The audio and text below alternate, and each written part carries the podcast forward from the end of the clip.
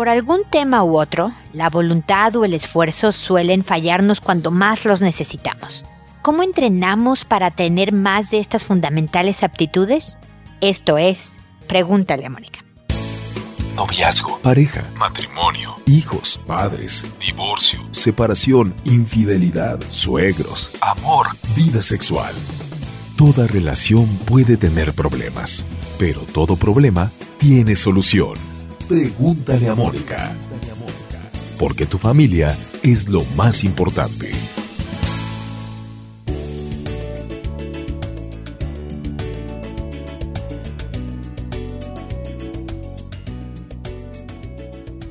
Bienvenidos amigos una vez más a Pregúntale a Mónica. Soy Mónica Bulnes de Lara. Como siempre, ya lo saben, feliz de encontrarme con ustedes en este espacio que hoy les va a poner a trabajar, en realidad porque es un tema complicado que no siempre queremos hacer, pero créanme, de verdad, crean en mis palabras cuando les digo que los frutos se verán, no solo directamente en lo que estén haciendo, sino en otras áreas de su vida. Resulta que cuando te esfuerzas en un tema, cuando desarrollas voluntad en cualquier tema, ¿eh? tienes más pila, por decirlo así, en otras áreas de tu vida tienes un poco más de voluntad en cosas en las que flaqueas más, a lo mejor el ejercicio, la alimentación, la disciplina o el orden, lo que sea, ¿no? Entonces, vale la pena de verdad hacer esto que me estoy preparando para decírselos. Miren, la verdad es que el mejor entrenamiento para crecer en voluntad y el esfuerzo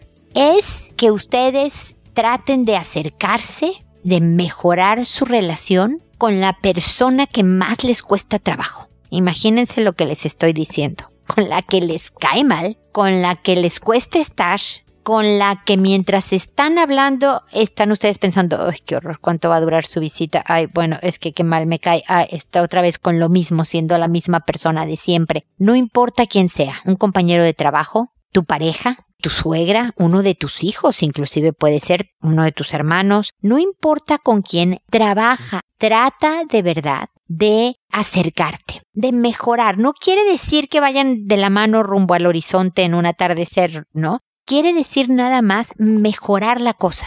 Si ayer estaba en del 1 al 10 en 4, que después de un trabajillo que ustedes hagan esté en cinco. No les estoy pidiendo tampoco ni milagros ni cosas muy difíciles de alcanzar. Pero también se trata de que no tengan en la cabeza el, bueno, es que yo ya fui amable con ella dos días seguidos y la verdad es que sigue tan insoportable como siempre. No, se trata de trabajar en tu persona. Al trabajar en esta relación, yo sé que estoy hablando del otro, el mejor, más profundo y duradero trabajo, cambio, se va a producir en ti porque te vas a sentir capaz de hacer cosas difíciles. Sin sentirlo, vas a desarrollar habilidades que tenías probablemente en tu interior, pero que no habían tenido la oportunidad de exponerse, de ponerse a prueba, de utilizarse. Ustedes saben, lo he dicho en este programa y ustedes lo han vivido seguramente en su existencia, que es en el sufrimiento, en el pasarlo mal, cuando, espero, más aprendamos y más crecemos. En el momento podemos estar de mal humor, llorosos, frustrados, tristes, etc. Pero después de que pasa el mal trago, que afortunadamente pasa, no se olvida a veces, tenemos en muchas ocasiones dependiendo eh, de qué tipo de mal trago es el que estamos viviendo, hay veces que solo nos acompaña el resto de nuestra vida, pero sí llega un momento posterior de calma, de un dolor más manejable, de un malestar que no es tan intenso como cuando estábamos en la plena vivencia de esa mala experiencia. Y cuando estamos en esta segunda etapa de mayor tranquilidad, podemos detenernos y revisar lo que aprendimos. El sorprendernos de, ah, caramba, yo no sabía que podía hacer tal cosa y fíjate que hice tal. Y fíjate que no sabía que podía superar algo tal y mira que superé. Entonces, el tratar con alguien que nos cuesta trabajo, que nos frustra, que nos pone de malas, de verdad pone en entrenamiento toda tu capacidad de esfuerzo mucha de tu fuerza de voluntad para muchas otras tareas. Así que les dejo una tarea identifiquen, no se lo digan. Tú, fíjate que te escogí a ti porque eres la persona que más trabajo me cuesta o me resultas muy difícil o de plano no te soporto. Por favor, no lo hagan. Pero ustedes identifiquen quién de verdad les cuesta más trabajo y empiecen. Por ustedes, por también esa misma relación, por las sorpresas que pueda traer más adelante y de verdad por los frutos que obtendrán durante y después de esta experiencia. Y espero que me la platiquen, ¿ok? Espero que, como siempre digo, sigamos en contacto.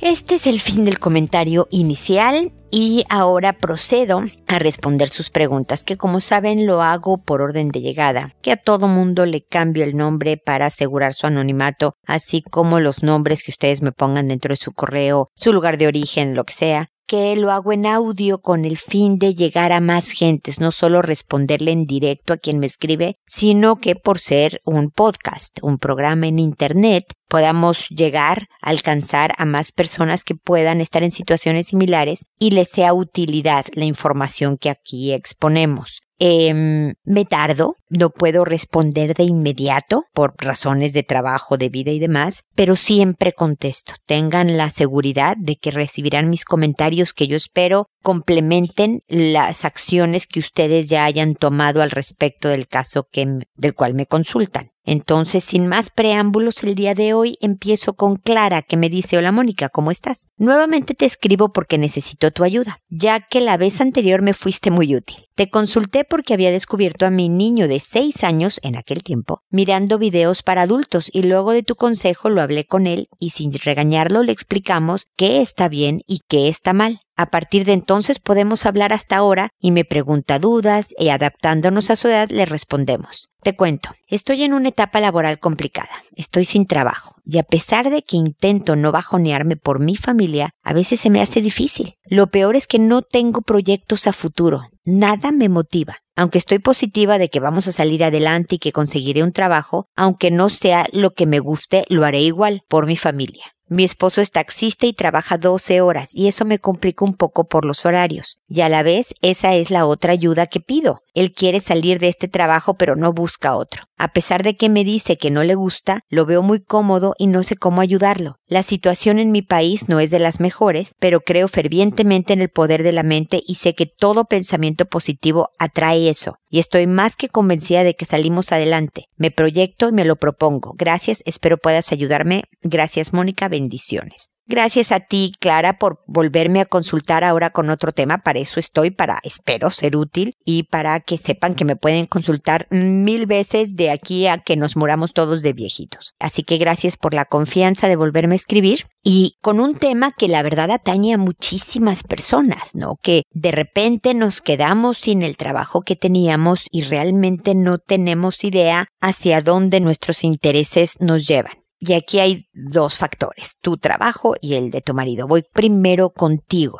Por subsistencia familiar, por presupuesto familiar, si ese es el caso, Clara, si los ingresos de tu marido no son lo que ustedes quieren tener para la vida que están proyectando, tu trabajo se vuelve también una necesidad económica. Y a veces el trabajo solo es la herramienta es el medio para obtener el dinero para ahora sí hacer lo que yo quiero, tener la vida que yo quiero, pero también a lo mejor encontrar lo que sí es mi vocación. Hay personas, no sé, que es contador de una empresa y lo hace exclusivamente por el ingreso, pero en su tiempo libre pinta, o en su tiempo libre hace un voluntariado con niños en estado, eh, o sea, de estado de calidad de vida peligrosa. Eso tiene, tiene un mejor nombre del que estoy diciendo, pero se me está. En situación de riesgo se dice, exacto, ya me acordé o que de verdad se dedica a la casa, a su familia, a hombres y mujeres, ¿eh? yo aquí no estoy hablando de sexos, no, a darle toda su energía del tiempo que le queda libre de trabajo a construir un lindo hogar. Es decir, el trabajo se vuelve un medio. Hay veces que por esperar al trabajo que me motive, que me llene de energía, que sea mi verdadera vocación, ponemos a la familia en riesgo económico.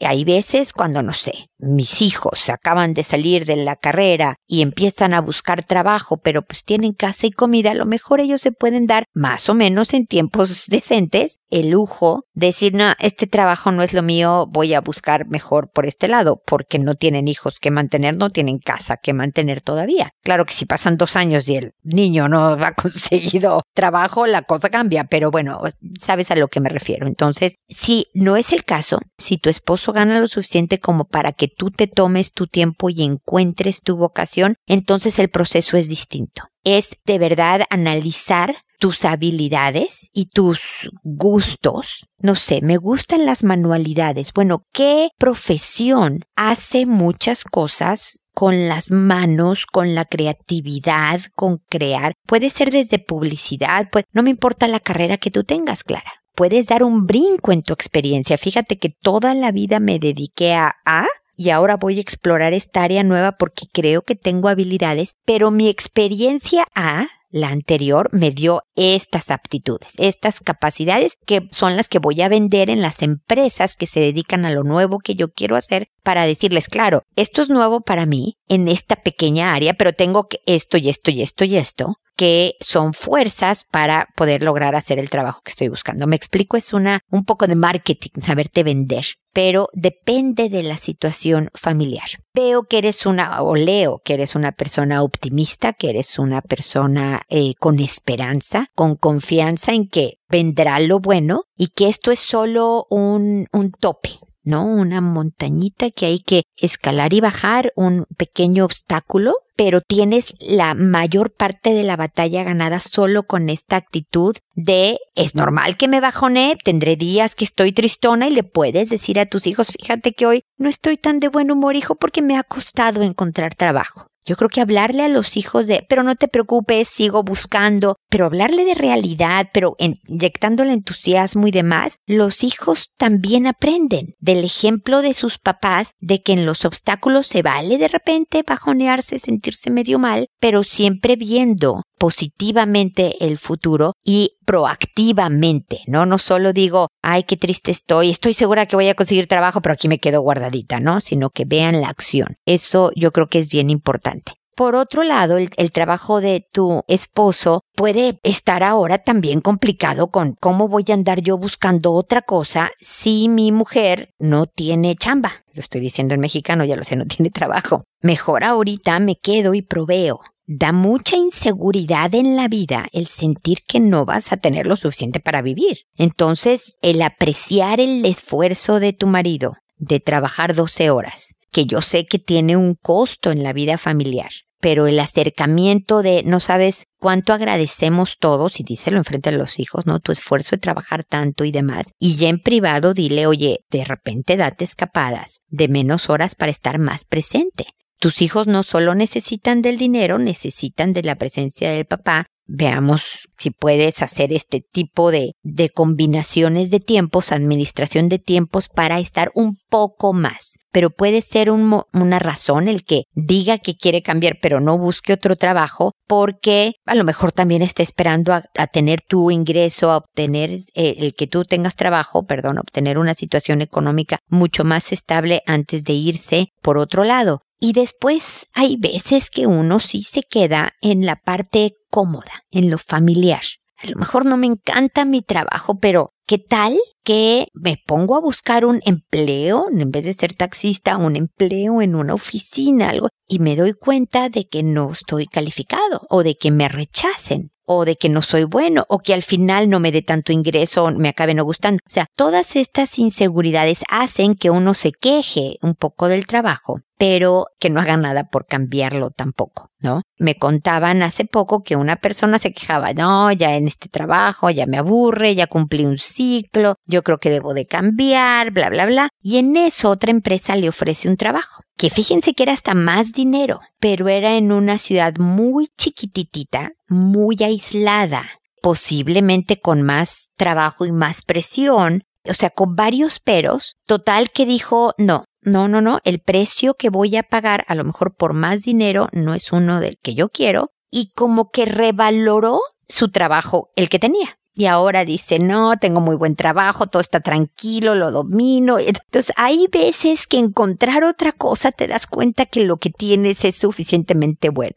¿no? Entonces también hay que analizar si de verdad te cansa la parte cansada del trabajo. A todos nos pasa que hay un área que no te fascina, que quisieras que fuera distinta. Pero, pero hay veces que de verdad estamos donde debemos y queremos estar. A lo mejor, como te digo, simplemente por economía de casa. Fíjate que este trabajo de taxista sí nos da una tranquilidad económica lo suficiente como para podernos construir esta vida. A lo mejor para tu marido la tranquilidad de saber que provee, incluso cuando tú no tienes trabajo, es suficiente como para aguantar estas 12 horas, ¿no? O al mal cliente que se sube al coche o así. Entonces, espero que mis comentarios te, te sirvan, te den camino clara para varias reflexiones y también para caminar en el proceso que particularmente tú estás viviendo. Yo creo que es importante primero pasar tu proceso antes de revisar el de tu marido, porque no puede, si él empieza a buscar otro trabajo y hay un lapso en que los dos no tengan trabajo, pueda ser riesgoso. Recuerden que siempre es mejor no soltar, en la medida que se pueda, no soltar una liana antes de agarrar la siguiente, ¿no? Porque si sueltas en donde estás colgado para ver si agarras otra, azotas en el suelo, ¿ok? Así que, bueno, yo espero de todas maneras que sigamos en contacto. Clara, y nuevamente gracias por tu confianza.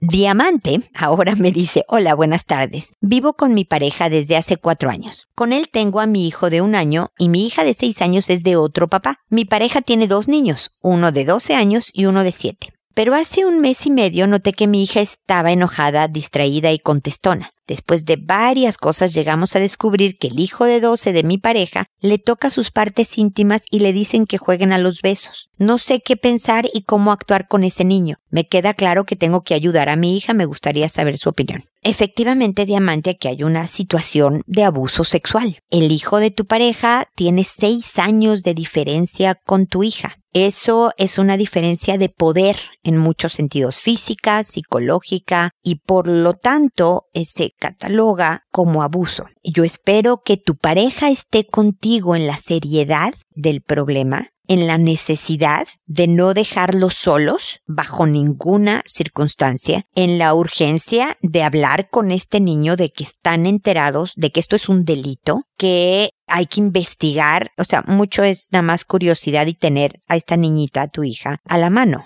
La verdad es que yo tengo curiosidades, impulsos sexuales porque estoy en la frontera de la adolescencia y me resulta fácil pues desahogar estos impulsos en alguien que no es mi pariente. Porque por muy hija de la novia de mi papá que sea, no nos une ningún tipo de lazo. No somos parientes y por lo tanto, y la puedo dominar de alguna manera. ¿No? Hay que trabajar seriamente con este niño, con la mamá de este joven, con tu pareja, en casa el desarrollo del control de impulsos, si es necesario la asesoría de un terapeuta que trabaje en el joven este tipo de habilidades, pero también con ustedes de, como una terapia familiar para el manejo adecuado. Es muy importante. Si no pueden evitar que se queden solos, que el niño no esté en la misma casa que tu hija, que lo cuide una tía, otro pariente, no pueden estar en la misma casa por todo lo que ha pasado tu hija hay que premiarla por la denuncia. Yo sé que no decía hasta que los interrogatorios a lo mejor hicieron que confesara, no, porque nada más me dices después de varias cosas llegamos a descubrir. No sé si ella dijo o los descubrieron, los cacharon ahí en pleno acto, no sé cómo fue, pero hay que promover la denuncia. Hay que hablar sobre la importancia de proteger y respetar el, el cuerpo, esto con el de 12 también, pero con tu, la tu niña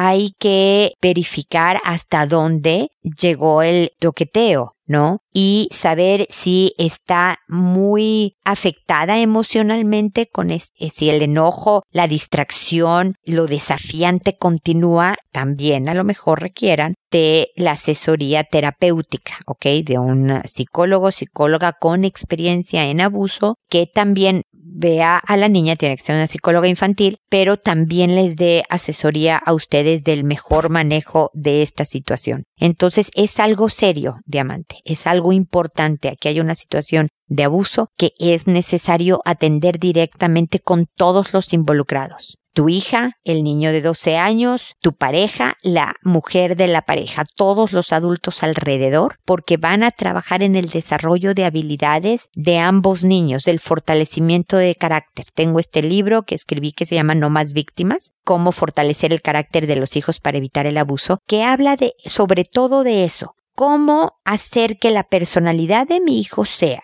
lo suficientemente fuerte, pero no quiere decir grosera, no quiere decir contestona, fuerte como refiriéndome a capaz de no ser víctima de un abuso, una persona segura de sí misma, respetuosa, conciliadora, tranquila, es capaz de no ser abusada, no solo sexualmente, sino por bullies o por que alguien se aproveche de ellos, sea de su misma edad, más grande o más chico, etc. Es de verdad criar hijos de muy buena madera. Entonces, bueno, ahí está en mi página, si quieren leerlo, es una guía muy rápida, es muy sencillo, no, no crean que es todo un tratado. Lo traté de hacer directo hacia lo que iba yéndome a, como es este programa, ideas prácticas y concretas para ayudar a los papás a saber cómo promover en los hijos este tipo de habilidades. Pero tomen acción, me imagino que la tomaron ya antes de escucharme Diamante, pero no acaba aquí. Debe de seguir no solo la supervisión, y mantener a los hijos alejados si no hay quien los cuide, etcétera, sino también la estrategia educativa concreta que desarrolle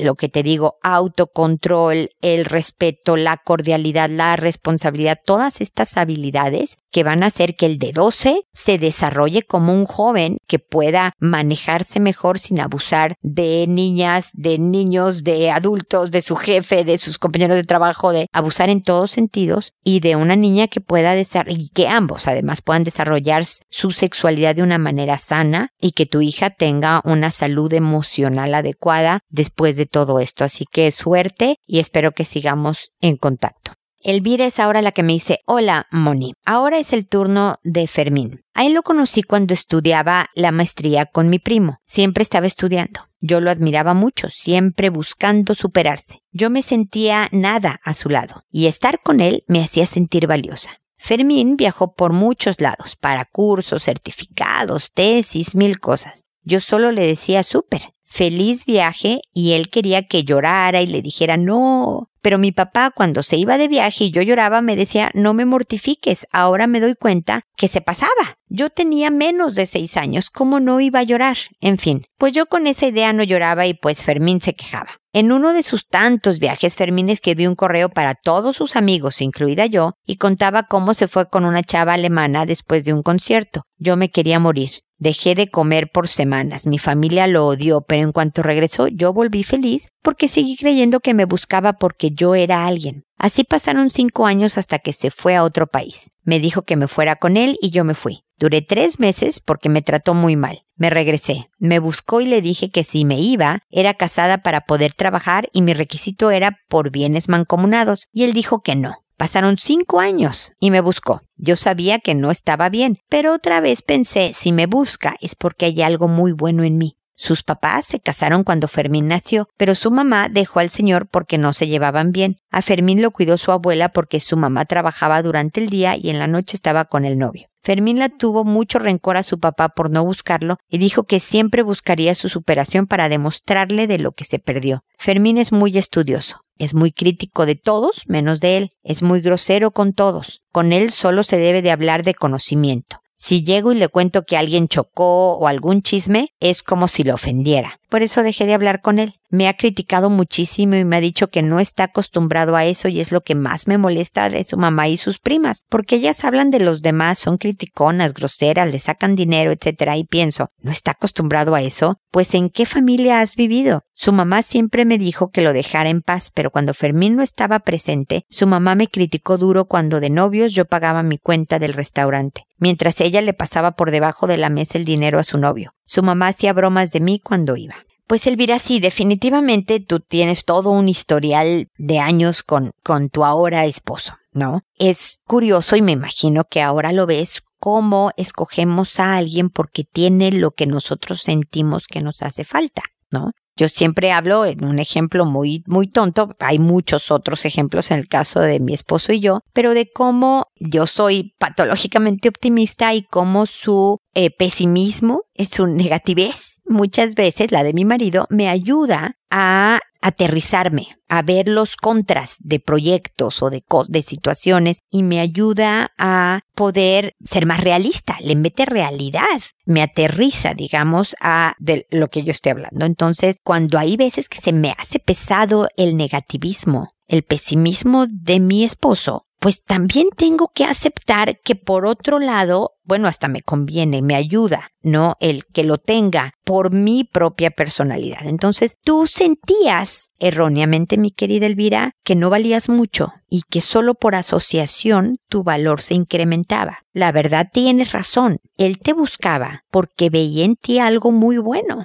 Y yo creo que en ti hay cosas extraordinarias. Lo que creo que ha faltado en este matrimonio es valorar lo extraordinario que ambos tienen. Es de verdad dejar de enfocarse en las diferencias o en lo pesado que es lo que incluso me sirve, siguiendo mi ejemplo del pesimismo y optimismo de mi marido y yo, darle tanto peso cuando me molesta y darle poca importancia cuando me conviene. Me explico, no apreciarlo cuando me conviene, porque yo creo que aquí son dos buenas personas, Elvira, con todo un historial problemático. Tu marido se sintió abandonado porque lo fue por su papá fue abandonado en parte con todo el amor de su mamá al tenerse que ir a trabajar la señora, pues si no de qué vivían, tenía que irse a trabajar, pero entonces tampoco tenía papá, mamá en casa, era la abuela, ¿no? Que efectivamente a lo mejor le dio una educación distinta a la que su mamá, porque tú me dices, es que mis cuñadas y, y su mamá son criticonas, pues sí, pero realmente la que funcionó más como mamá es la abuela, yo no sé cómo sea, pero además no podemos, o sea, a lo mejor por eso a él le molesta tanto, pero es más fácil criticar a la esposa que a la mamá. Resulta que este es el único padre que quedó presente en su vida. Él no va a arriesgar perder a la mamá porque su lazo familiar, pues a lo mejor único, cuando tienes papá y mamá como que medio puedes escoger, pero acá esto es lo único que tienes. Y estoy segura de que él aprendió a valorar lo que la mamá sí le daba y a minimizar, fíjate tú, como debería ser también en el matrimonio, lo malo de la mamá. Y en ti lo ve como, hay puro chisme y pura noticia no cultural y demás. Bueno, pues entonces aprovecha que a él le gusta hablar de temas interesantes y de conocimientos más profundos para a lo mejor tener conversaciones de este tipo y luego disfruta a lo mejor con amigas eh, o con otro tipo de relaciones, a lo mejor hasta con la suegra, chismes de la farándula o otras áreas que tú también te entretengan. Sea, no es malo que él le guste hablar del, conocimiento, como dices tú, ¿no? O sea, también uno debería de aligerarse y de repente poder conversar de alguna tontería pero no es el estilo de tu marido, no importa. Pero el esperar que el marido sea todo, a lo mejor sí cultura, pero a lo mejor sí superficial, pero a lo mejor sí bromista, o a lo mejor sí todo dentro de una persona, es exigirle demasiado. ¿Ok? Entonces, es importante hacer aquí un combo, un poco revisar el, como me dijiste tú, yo sabía que no era tan buena idea, pero sí volví con él, sí hice esto, ¿no? O sea, como que nuestra misma forma de, de explicarnos las cosas, nos damos cuenta en la que nos metimos, por decirlo así, mi querida Elvira. Pero al mismo tiempo, insisto, yo sé que tú ya tiraste la toalla con Fermín. Yo ya sé que ya no tienes nada de ganas, que lo ves a él tan difícil y es posible que sea una difícil, muy difícil persona, que ya no te interese hacer el esfuerzo. Pero yo desde mi barrera, desde acá, desde donde los veo a los dos, basada en lo que tú me escribes, y mira que me escribes, pues los defectos de Fermín y lo mal que se porte, yo les veo potencial, fíjate, de solución pero tú tienes una historia bien problemática de vida, una crianza complicada, una relación con tu familia extensa, mamá, hermana, difícil, con un papá que tristemente se murió y él no se diga. Entonces estamos hablando de dos personas con disfunciones importantes, tratando de hacer funcionar su relación de pareja. La cosa es que los dos tienen a este pequeñín de tres años que aman profundamente y solo centrarse en el hijo es un poco engañarse de que el hijo le va a ir rete bien mientras estemos juntos por él, y pero nosotros nos llevemos fatal. No, esto le va a impactar en la vida al pequeño. Mejorar tu relación de pareja, te lo he dicho varias veces, mejora la vida de tu hijo. Si es por amor a tu hijo, bueno, que ese sea el motivador. Al final tu hijo se va a parar un día y te va a decir, bueno, fue un placer, gracias mamá, papá, me voy a hacer mi propia vida. Y si gracias a que él te obligó, voy a usar la palabra, tú mejoraste tu relación, pues el día que se vaya tú vas a decir, ah, bueno, voy a estar con Fermín, la vamos a hacer. No va a ser fácil, ves el título de este episodio, ¿verdad? Vas a tener que trabajar cosas en ti, pero a lo mejor ese proceso te sana a ti también como persona. No lo sé, Elvira, a lo mejor no. A lo mejor ustedes no tienen rescate. Ya, se acabó la voluntad y sin voluntad ya no hay más que hacer pero ojalá a base de mis insistencias necias, de verdad te motive a tratar, a tratar de apreciar, a no decirle, fíjate Fermín, que gracias por esto que me doy cuenta que eres. Contigo es con una persona con la que aprendo algo, con la que no tengo una conversación interesante de algún tema porque no, Mónica, se va a creer lo máximo. O luego él me dijo, ay, pues qué bueno, porque yo contigo no encuentro nada. Es insistir. Escucha o reescucha la introducción. Es a pesar de quién es el otro, el ejercicio es para ti. Pero yo sí soy una convencida, a lo mejor en este optimismo patológico, mi querida Elvira, de que a base de aventar tranquilidad, amabilidad, buena onda, no enganchar en lo que el otro quiere provocarme para hacerme caer, en yo creer, crecer, perdón, como persona, empiezo a provocar un cambio en el otro que mejora la situación. A lo mejor si estábamos en dos, del 1 al 10, subimos a 4, pero mejoró dos puntos. No estamos ni siquiera a nivel de pasar, como 6 mínima calificación, pero está mejor. Y eso ya es un cambio positivo en tu calidad de vida, Elvira. Así que piénsalo muy bien y espero que de verdad sigamos en contacto. Te mando un abrazo. Gloria, por otro lado, me dice buenas noches. Le escribo ya que el día de ayer mi pequeña de cinco años al llegar del colegio nos contó a mí y a su papá que una compañerita de su misma edad en el transporte escolar mientras jugaban al doctor, siendo ella la paciente y la otra pequeña el doctor, esta le bajó sus pantalones y chupó una de sus nalgas por lo que mi hija se asustó y le dijo a la persona encargada de su cuidado, persona que además es la mamá de la compañerita de mi hija. La otra niña le pedía a la mía que hiciera silencio para que su mamá no la fuera a retar, pero ella no le hizo caso, y de igual forma avisó de lo que estaba sucediendo. Nosotros le preguntamos por qué y ella nos contestó con un no sé por qué pasó, pero no dejaré que vuelva a pasar. Por supuesto hablé con la mamá de la niña en cuestión y la persona quien maneja el transporte, ya que sucedió allí. Me dijeron que fue algo fortuito y que estarían más atentas. Quedé nerviosa, no sé cómo actuar, si es algo para alarmarse. Necesito de su opinión profesional. De antemano, muchas gracias. Espero su respuesta. Mira, a los cinco años, mi querida Gloria, hay mucha exploración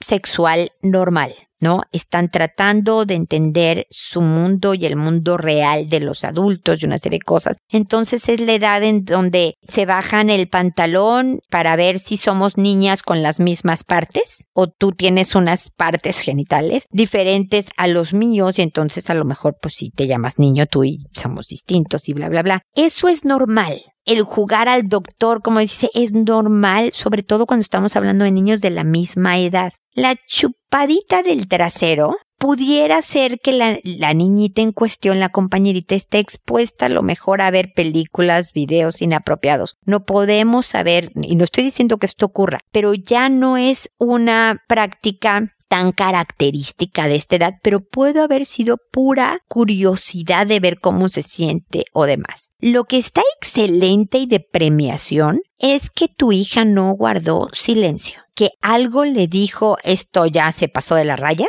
y avisó. Y espero, Gloria, que le hayas dicho que qué impresión, que qué bien, que como una niña madura y grande, no va a entender muy bien que es maduro, pero pudo denunciar. Cuando le pase a ella, cuando le pase a otro, el denunciar es muy bueno, no quedarse callado. No querías que retaran a tu compañerita, yo lo entiendo, hijita, pero es importante protegerte y protegerla a ella. Así que eso es súper rescatable porque también ella va a estar atenta a no dejarse de nadie más porque va a acusar. Hiciste muy bien a inmediatamente acudir con la mamá y con la del transporte para que estén más atentas. Trata de que esto no se vuelva un tema de interrogar todos los días a tu hija porque verdaderamente le vas a dar un peso que a lo mejor fue un evento fortuito efectivamente y que entre el susto que a la niñita la, la descubrieron y la retó su mamá o lo que sea, y no vuelva a ocurrir. Entonces tu hija va a estar bien. La niñita le puedes explicar, tuvo curiosidad. Hay otras maneras, hija. Tú tienes curiosidad no vayas con tu compañerita. Ven y pregúntame y si te ve tranquila y abierta la conversación, tu hija va a saber que también si ella siente algún tipo de impulso o curiosidad, puede acudir contigo y no hacer algo que ella supo por su sensación y dile, ¿te fijas cómo te pusiste nervioso, como que te asustaste y fuiste a avisar? Eso es lo que te está diciendo que esto no está bien. Y te puede pasar en este tema o en cualquier otro, hijita. Así que que esa sea tu guía, cómo te sientes. Y ven y cuéntamelo. Que yo voy a estar aquí, resolvemos dudas y yo te ayudo. Y esa actitud, Gloria, va a ser la que fomente que tu hija tenga una cercana relación contigo, que tenga confianza para preguntar sus dudas y que vaya desarrollando el autocontrol necesario para su crecimiento. De todas maneras, espero que sigamos en contacto y espero, amigos, que nos volvamos a encontrar en un episodio más de Pregúntale a Mónica. Recuerda siempre, decide ser amable. Hasta pronto.